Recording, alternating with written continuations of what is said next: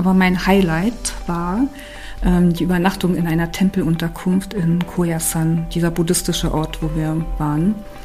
Ähm, das ist ein bisschen gleichzusetzen mit Ryokan. Ich glaube, das kennen ganz viele. Das sind diese alten traditionellen Gasthäuser, die teilweise tausend Jahre alt sein können. Und der Tempel, in dem ich übernachtet habe, der war auch über 1000 Jahre alt. In Koyasan. Ich hatte dann mein Zimmer, so ein ganz traditionelles Zimmer mit Tatami-Matten war das ausgelegt. Das sind so Reis, Reisstrohmatten. Und dann habe ich eine Matratze, einen Futon aus, auf dem Boden ausgerollt bekommen. Ähm, und das war tatsächlich die beste Nacht, die ich hatte dort.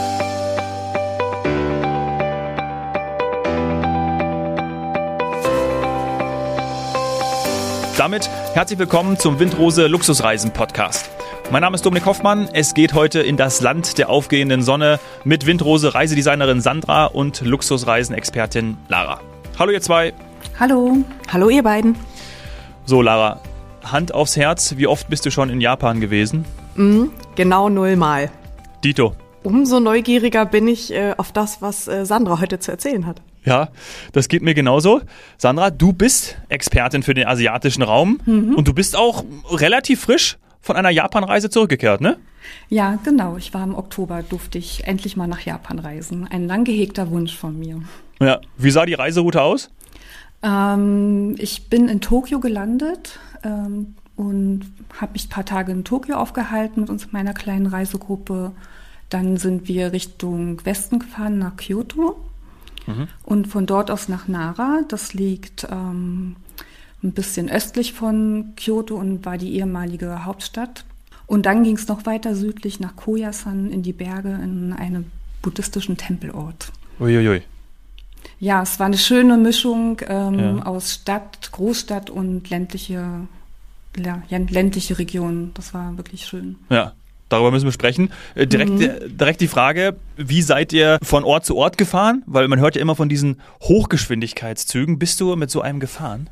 Ja, natürlich. Also man kommt da auch gar nicht drum rum. Das ist ähm, die schnellste und effektivste Art und Weise, in Japan zu reisen und ähm, auch ein tolles Erlebnis. Allein schon die Bahnhöfe sind ein Erlebnis für sich. Ähm, so klassischerweise, wenn man mit dem Shinkansen oder mit dem Limited Express, das sind die zwei Arten von Züge, die ja bis zu 320 Kilometer, nee, kmh fahren können, kann sich der ICE noch ein bisschen was abschneiden. Ja. und ähm, ja, bevor man fährt, geht man am besten in die untere Etage von dem Bahnhof und sucht sich so eine hübsche Bento-Box aus. Kennt ihr okay. das? Nee, mhm, was klar. Ist das? das ist eine ben ähm, Bento-Box. Ach, ach Bento-Box. Ja. Aha. Das ist so eine Art Foodbox. Ähm, ja. In allen möglichen Variationen gibt es die dort. Ähm, meistens eine kleine Holzbox mit verschiedenen Kleinigkeiten zu essen, Sushi, Hähnchen, Reis und so weiter und so fort. Ich habe mir eine kleine Sushi-Box ge gekauft und dann sind wir in unseren Zug. Und dann saust man zum Beispiel von Tokio nach Kyoto in zwei Stunden 15 Minuten durch schöne Landschaften. Wenn man Glück hat, kann man den Fuji sehen, wenn man auf der rechten Seite des Zuges fährt und wenn gute ah. Sicht ist.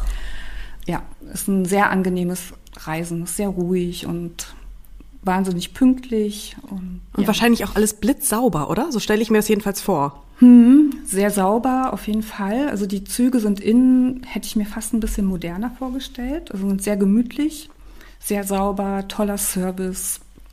Ähm, ja, und die Bahnhöfe, die sind natürlich blitzeblank, also kann man vom Boden von essen.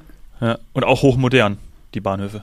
Ja, hochmodern. Also da gibt's, ähm, das sind so teilweise ähm, kleine Welten für sich. Wie gesagt, unten ähm, so eine Art Food Court, dann teilweise auch noch ein paar Shopping-Malls ähm, mit dabei. Ähm, ja. ja. Ich habe lustigerweise, als du vorhin Box gesagt hast, ich glaube, ich habe das erste Wort mhm. wahrscheinlich gar nicht, gar nicht wahrgenommen, habe ich, ich habe an, an, äh, an Schlafkojen gedacht. Ich weiß, ich frage mich nicht warum, aber irgendwie Bock.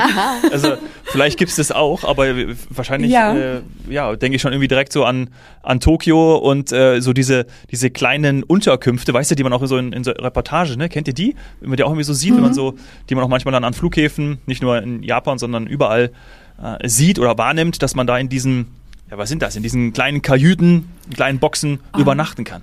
Ich nenne das ja, immer Schachtelhotel. Ich weiß genau, was Schachtelhotel, ja. Ja. Also, Ja. genau. Genau, da gibt's auch noch einen anderen Namen, der fällt mir jetzt gerade nicht ein. Genau, diese ähm, Shuttle-Hotels nennen wir die jetzt mal. Ja. Da schlafen unsere Gäste natürlich nicht. Wobei ich ähm, auch schon mal Gäste hatte, die, Die wollten ein das unbedingt. abenteuerlustiger Ja, waren. ja. Die, die übernachten eine Nacht in so einem Shuttle-Hotel und danach geht's dann in das schicke Luxushotel. Finde ich, finde ich toll, wenn man offen dafür ist. Also und es gibt inzwischen von diesen Shuttle-Hotels auch wirklich sehr moderne, tolle, in Anführungsstrichen luxuriöse Varianten, ähm, Ja. die toll ausgestattet sind. Ja, und wie wir ja auch schon wissen, Luxus ist ja auch Erlebnis, ne? Also hat viel mit Erlebnis zu tun. Und Mhm. äh, daher, ich würde das, glaube ich, auch mal. Einmal zumindest würde ich es mal machen. Und dann mal schauen, Absolut, ob es äh, ja. ne? ob's nochmal noch Ja. gefällt. Ja, auf jeden Ja, Fall. ist ein Erlebnis. Ja. Ich habe es mal in Singapur gemacht. Ja, Also ist spannend, ja. Ja okay. Aber eine Nacht reicht. Ja, ja glaube ich auch. Glaube ich auch. Schon ein bisschen hellhörig. Äh, Ja, ah, okay, na gut. Also wie in meiner Münchner Wohnung. Bleiben wir doch, bleiben wir doch bei, bei Tokio, weil es ja eine absolute Megacity ist. Wie war so dein, Ja. auch dein allererster Eindruck vielleicht? Also ist es wirklich auch so, dass, dass man denkt so, wow, äh, ist, ist dieser Effekt bei dir eingetreten? Ja, nicht sofort, aber so am zweiten Tag auf jeden Fall. Also was ich ähm, sehr, sehr beeindruckend fand in Tokio, was ich vorher auch gar nicht gedacht hätte, sind die extremen Unterschiede. Also einerseits, ähm, was man sich so klassisch vorstellt, diese Hochhäuser, die blinkenden Leuchtreklamen, dann diese Spielhöllen, die man so kennt, ne? Die Japaner mögen Ja. sowas spielen, sind ja, ein, Ja. sehr spielerisch unterwegs manchmal. Und ähm, viele Menschen, ähm, das hat man auf jeden Fall. Aber was mich sehr überrascht hat, man hat auch wirklich sehr schöne, stille und beschauliche Ecken. Ich habe mich mal eines Morgens um 6 Uhr aus dem Bett geschält. Gequält. Geschält. Und ähm, bin dann durch die Gegend gelaufen und ähm, zu einigen Tempeln, also bin ohne das geplant zu haben, einigen Tempeln und Schreien Mhm. über den Weg gelaufen, die dann sehr idyllisch von großen Bäumen ähm, ganz still auf einem kleinen Hügel zum Beispiel ähm, lagen und wo dann sich befanden haben und wo dann zum Beispiel die Tokioter, ich habe dann so eine kleine Gruppe von Männern in so Anzügen mit Aktenkoffern Koffern gesehen, die dann eine kleine Runde gebetet haben und dann ins Büro gelaufen sind. Das fand ich sehr spannend. Oder wir sind den einen Tag sind wir auf, ähm, auf Omotesando, das ist eine sehr große Prachtstraße, wo Prada, Gucci und so weiter sich die Hand geben. Ähm, sehr schicke Prachtstraße und mit toller Architektur. Wir sind dann aber die Seitenstraßen lang gelaufen und da war es plötzlich auch wieder eine ganz andere Welt mit süßen dreietagigen Häusern, tollen Cafés und Restaurants, ganz gemütlich. Genau, das Ja. fand ich ganz spannend, Boah. so diese Gegensätze. Ja. Ja, und vor allen Dingen, wenn man dann in so einer Stadt auch wirklich mal dann die, die Ruhe genießen kann. Ne? Also man irgendwie früher aufsteht oder Orte findet, wo man dann mal für sich ist. Das ist ja wirklich was Besonderes, kann ich mir gut vorstellen. Ein Ort, wo man selten für sich ist, ist doch diese berühmte Kreuzung. Bist du auch dort gewesen? Shibuya Crossing, ja. Ich bin sogar auch rübergelaufen. ja, da, da waren wir. Ähm, das ist auch so ein Phänomen, ne? Die, ähm, so Japaner, die Gesellschaft, von der Gesellschaft her sind ja schon Menschen, die sich sehr stark an Regeln halten. Und deshalb funktioniert das Shibuya Crossing ja auch so gut. Ne? Das sind ja mehrere Kreuzungen, ähm, wo es dann auf einmal für die für alle Fußgänger grün wird und die gehen dann nicht nur geradeaus, sondern schräg und kreuz und quer und sobald wieder rot wird, stoppen alle oder gehen halt noch schnell die Straße rüber und da ist kein Mensch mehr auf der Straße und ähm, sonst wird es auch gar nicht funktionieren. Ja. Es war sehr beeindruckend. Wir waren dann dort, das, wir waren gegen Abend dort und es gibt noch eine relativ neuen Aussichtsplattform, das nennt sich ähm, Shibuya Sky. Mhm. Ähm, da sind wir hochgefahren, das ist in der, ich würde sagen, 45. Etage. Okay, Ähm, eine das ist eine ganz- Ansage. ja, ähm, nichts für schwindelfreie Menschen. Ja, das ist Geländer, ist auch aus Glas, also man kommt da schon den Abgrund sehr nah. Und das ist toll, also Tokio mal von oben bei Nacht zu sehen, wie alles blinkt und ähm, die Autos sich wie kleine Insekten von oben fortbewegen, das war auch toll. Ja. Wir müssen natürlich auch über die Kulinarik sprechen. Ne? Das zieht sich wahrscheinlich hier durch die Folge noch durch. Aber gerade in Tokio ja. äh, geblieben, bevor wir weiterziehen zu anderen Städten und, und auch äh, ja, Sehenswürdigkeiten. Hm. Wie ist es dann wirklich, also wie ist es, wie ist es vor Ort, wie ist es in Tokio? Auf den, auf, auf den Straßen, Imbisse, äh, in den Restaurants. Du hast schon eben gesagt, du hast auch ähm, Sushi gegessen. Kriegt man alles? Ist das einfach äh, sehr beeindruckend, weil das ist wahrscheinlich auch für unseren europäischen Gaumen etwas ganz Besonderes und natürlich auch ein Highlight und ein Motiv für viele nach Japan und nach Tokio zu reisen. Ja, absolut. Also für unsere Gäste ist es auf jeden Fall ein großes Motiv. Wenn man sich ähm, allein schon verbildlicht, dass in Tokio über 220 Michelin-Stern prämierte Restaurants gibt. Oh. Also das muss man sich erstmal ja, vergegenwärtigen. Das ist schon unglaublich. Ähm, also es gibt in Tokio natürlich alle Varianten von Restaurants und Möglichkeiten, der Küche nahe zu kommen, eben in besagten Michelin-Stern, äh, nicht Hotels, sondern Restaurants, wenn man möchte. Aber am ersten Abend bin ich in, äh, mit meinen Begleitungen in ein kleines Eckrestaurant gegangen. Das war fast schon wie eine Kneipe, ähm, wo die Tokioter abends sich zusammengefunden haben und ihr Feierabendbierchen getrunken haben. Und ähm, wir wollten uns da vor einem eigentlichen Abendessen noch ein kleines Sake genehmigen. Mhm. Natürlich. Noch ein bisschen Tofu mit Panko dazu bestellt, ein ganz schlichtes Essen und das war sehr lecker. das ist, und das ist das generell das Besondere in Japan, dass die so aus einfachen Sachen, manchmal sind es ja so Kreationen, allein schon Sashimi, das ist einfach ein Stück Fisch von sehr guter Qualität, mit sehr gutem Reis ähm, und dann mit einer besonderen Sojasauce. Und das kann schon eine Geschmacksexplosion sein, obwohl das drei relativ schlichte Zutaten sind. Und das, da sind die Japaner aber Meister da drin. Du sag mal nur aus Neugier, gibt's da denn auch internationale Küche? Also könnte ich dann da auch sagen, irgendwann so jetzt hätte ich aber gern mal einen guten Italiener? Oder sind alle diese Michelin-Stern-Restaurants tatsächlich japanische Küche? Mm, es gibt auch internationale Küche, also italienisch, sehr viel französisch. Mhm. Also die japanische und französische Küche befruchten sich in Japan gegenseitig sehr stark. Also es gibt auch ähm, die sogenannte Fusion-Küche, also das so französische Kochkunst mit ähm, japanischen Zutaten verschmelzt werden und nochmal was ganz Neues ähm, bieten. Oder allein schon die Backkunst, also viele, es gibt einige französische, französische japanische Bäckereien, wo man würde ich sagen, mit die besten Croissants außerhalb von Frankreich bekommt. Mhm. Also Japaner haben sich, die sind, habt ihr vielleicht auch schon mal gehört, schon Menschen, die vieles sehr gern perfektionieren. Und gerade in der Küche kommt es natürlich zur Geltung und halt auch bei Dingen, die jetzt nicht typisch japanisch sind, wie französische Konfiserie und Gebäck. Und die hängen sich dann da so rein, dass sie das noch besser können dann als mancher Franzose. Klingt gut. In Tokio ist ja so ein Schmelztiegel, da kriegt man natürlich alles. Also viele Regionen in Japan haben schon so ein bisschen ihre Spezialität, sei es zum Beispiel in Osaka Oktopusbällchen. Ah, okay. ähm, und in Tokio würde ich sagen, kriegt man alles von Ramen bis Sashimi, Sushi, Spießchen, Okonomiyaki. Oh, ich bin froh, dass ich es aussprechen konnte. Ähm, ja, so sehr deftige Sachen, aber auch sehr feine Küche mit ähm, vielen Gängen, die alle, wo jeder Gang an sich ein kleines Kunstwerk ist und man aus den Staunen nicht rauskommt. Ja. Klingt wunderbar. Lara, hast du Hunger bekommen oder buchst du sofort ein Ticket nach Japan? Ja, ich tippe hier schon nebenbei auf meinem Laptop rum und guck gerade mal, was so ein Flug kosten würde. Ähm, also tatsächlich muss ich sagen, so, so äh, Tokio und Kyoto, die Klassiker oder mal den Fuji sehen, das sind so Sachen, die stehen natürlich auch bei mir auf der Bucketlist, gar keine Frage. Mhm. Ja. ja, apropos Fuji, da muss ich sagen, habe ich Glück gehabt. Zweimal, als wir in Tokio gelandet sind, beim Landeflug, habe ich den Mount Fuji von oben gesehen. Boah. Mhm. Und dann hat er auch nochmal Tschüss gesagt, als wir zum Flughafen gefahren sind, zum ganz romantisch zum Sonnenuntergang.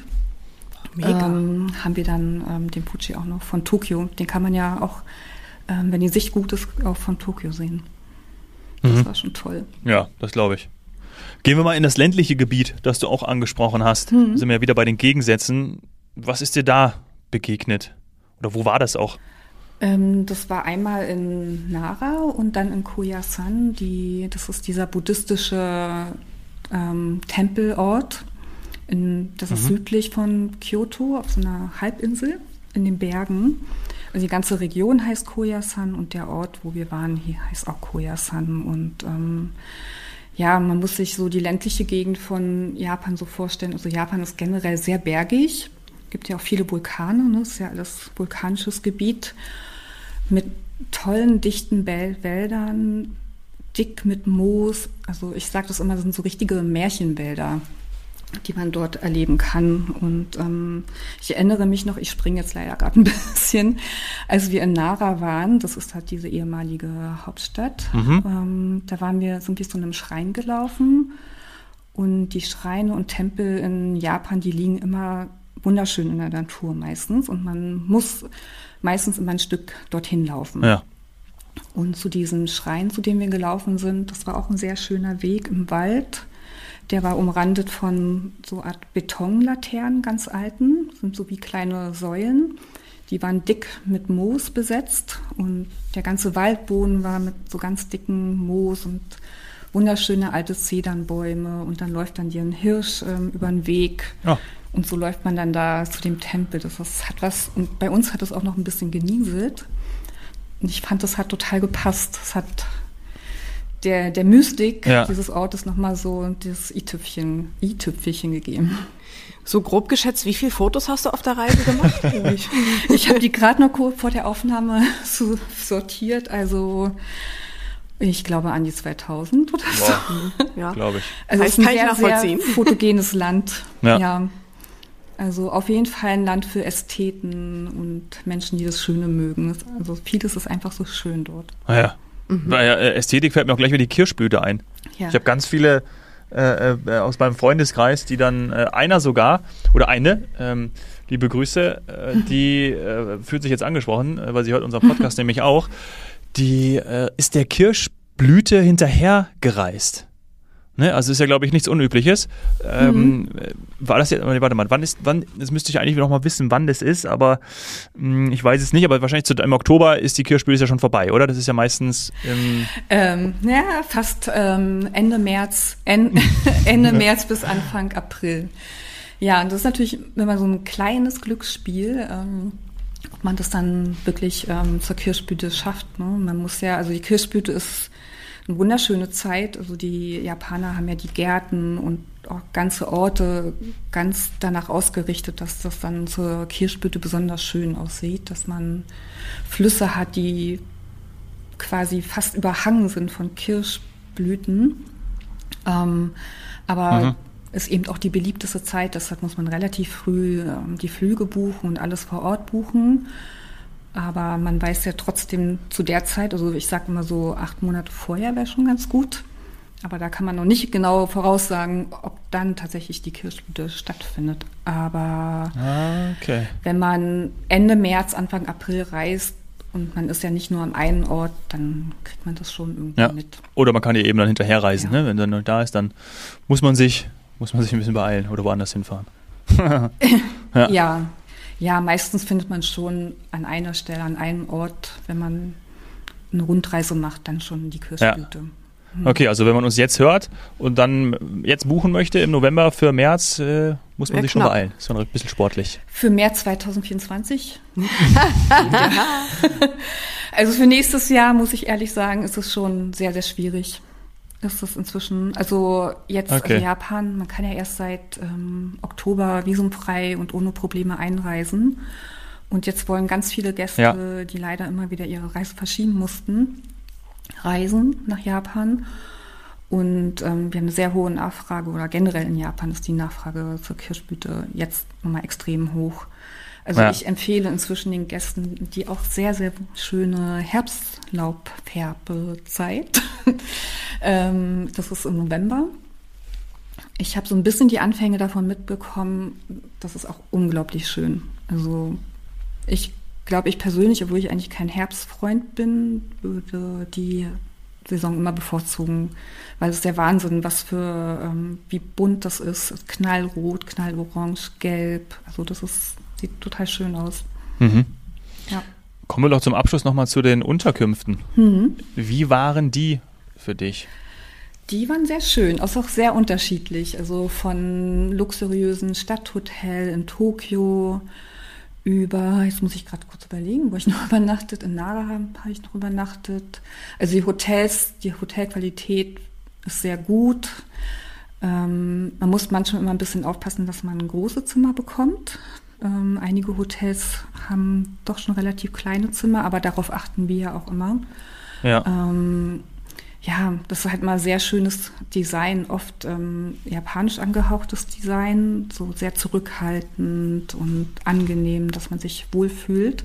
Aber mein Highlight war ähm, Ja. die Übernachtung in einer Tempelunterkunft in Koyasan, dieser buddhistische Ort, wo wir Ja. waren.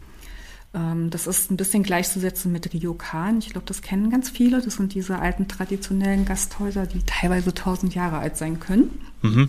Und der Tempel, in dem ich übernachtet habe, der war auch über 1000 Jahre alt. In Koyasan. Ich hatte dann mein Zimmer, so ein ganz traditionelles Zimmer mit Tatami-Matten war das ausgelegt. Das sind so Reis, Reisstrohmatten. Ja. Und dann habe ich eine Matratze, einen Futon aus, auf dem Boden ausgerollt bekommen. und, ähm, und das war tatsächlich die beste Nacht, die ich hatte dort. Also ich habe mit am besten in diesem Zimmer geschlafen, hätte ich nicht gedacht.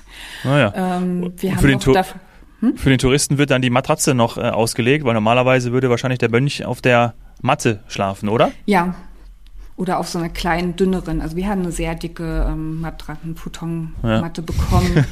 und ähm, ja, wir haben dann noch abends einen abendlichen Spaziergang über den größten Friedhof Japans gemacht und sind dann danach in, einen On den Onsen gegangen. Das sind ja die, ähm, Japan ist ja mit vielen heißen Thermalquellen gesegnet und Thermalwasser. Und dieser, ähm, diese Tempelherberge hatte das auch. Und das war total schön, man nach einem Abendspaziergang dann so ein heißes Bad zu nehmen. Im Zimmer von mir lag auch so ein, wie heißt das, Yukata, das ist so ein traditionelles Schlafgewand.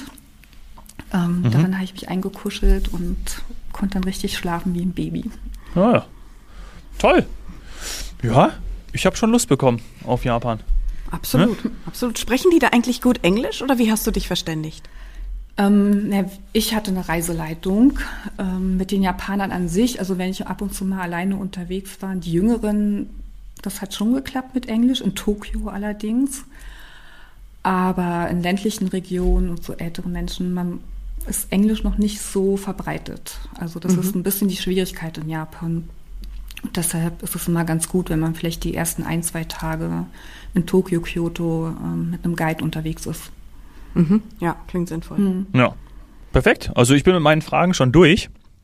Wenn du äh, von deinem Erfahrungsbericht nicht noch unbedingt etwas loswerden möchtest, dann äh, Doch, ich habe noch eine Frage. Ja. Ich habe noch eine Frage. Ähm, man liest immer wieder, dass man in die Onsen nicht rein darf, wenn man tätowiert ist. Wegen der geschichtlichen Konnotation, die die Japaner damit haben. Das heißt, wenn ich jetzt nach Japan reisen würde, ich dürfte nicht in den Onsen? Ist das, nee, meinen die das ernst, auch in Hotels? Ja, in Hotels ist es teilweise dann schon erlaubt. Man sollte sich dann vorher informieren. Aber in diesen öffentlichen Onsen, aber da sind reisen jetzt zum Beispiel unsere Gäste eher nicht hin. Ähm, da ist es noch viel, also oft verboten, aber in Hotels, die sind ja auch schon ein bisschen auf Touristen ein, ähm, ja, eingestellt und so viele Menschen, die inzwischen tätowiert sind, die können die nicht alle ablehnen. Aber ich würde mich da sicherheitshalber vorher nochmal erkundigen. Es kann schon sein, dass in einem trad traditionellen Ryokan das nicht so gern gesehen wird. Aber ähm, also ich biete ganz oft meinen Gästen im Ryokan Zimmer an, wo die einen eigenen Onsen haben auf dem Balkon. Und da ist es ja dann, sieht ja dann keiner.